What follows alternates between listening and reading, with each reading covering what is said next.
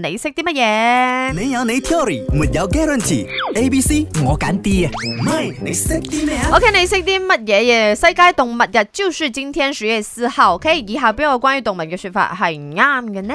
A 就係章魚 octopus，佢嘅血係藍色嘅。B 貓係近視嘅。C 鯨魚唱歌係唔會走音。D 以上皆是。你知知鯨魚唔瞓覺冇嘅？我知道，因為之前我出過呢一題嘅，好似係好似左腦瞓，右腦 function，係右腦瞓，左腦左腦 function， function 費事有人鉗佢啊嘛。佢都 make sure 有一個腦咧係可以令到佢繼續運作我，咪繼咁咯續前進。我就咁，我自你從做咗阿媽之後就係咁啊。如果唔係我唔會甩頭我唔髮係啦喎。，我兩個腦都冇冇醒過， 又唔好咁講自 己，你點樣？我左邊 右。邊我都係瞓緊嘅唔好喎。咁講，你衰衰地踎廁嘅時候都寫一首歌出嚟嘅， 又係喎係咪？OK，接你嘅 WhatsApp，今日世界動物日，咪你識啲咩？明嘢，阿婉你哋好啊！我嘅答案係 C 嘅原因就係、我明知哇尋我都哦咁多人撐撐嘅啊明明嘢嘢，因為我知道明嘢好唔容易，明嘢捱容易咩？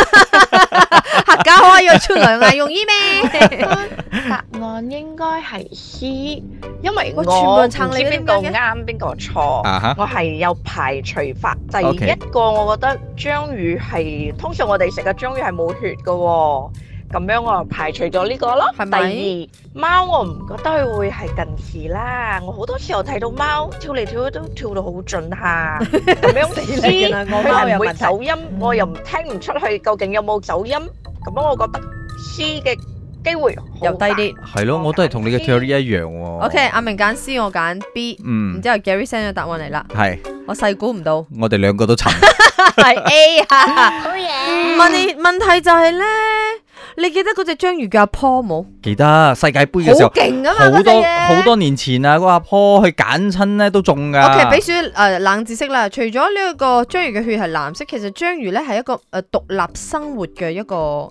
生物嚟嘅。嗯佢哋嗯，好細個，阿爸阿媽生佢出嚟咧，就劈低你哋噶啦，係啊，佢哋自生自滅噶啦係。咯，所以佢哋嘅成長過程中都係靠自己嘅智慧，然之後先可以成長啊然嘛。之後係咪佢先哋好叻噶嘛，嗰好陣叻阿 Paul 紅咗之後，有人講一個好最叻嘅章魚嘅智個嗰個呢個咩智商智商可以去到幾歲小朋友咁啊，係咯，好似係七歲即係啊。叻過你女啊好似七歲哇幾恐怖你知唔知啊？ O K，所 但以係大家咧，少啲食章魚，我講真嘅，係即真係係講呢真個世界好多嘢可以食噶嘛，係咪先？但係點解咧章魚嘅血係藍色咧？咁啊，根據阿 Gary send 俾我嘅答案咧，佢講咧，你你戴翻對老老花眼鏡睇好冇？哦，好啊， 你等下先。哦，O K，有咗嗱，血液嘅顏色咧係由呢一個血細胞蛋白中含有嘅物質元素所決定嘅你。話我聽唔明 係咪？我係係聽咪唔聽唔明明嘅，係簡單啲嚟講呢，如果你嘅血裏邊呢有鐵嘅元素比較多嘅話，係咯你就形成一個藍色嘅血。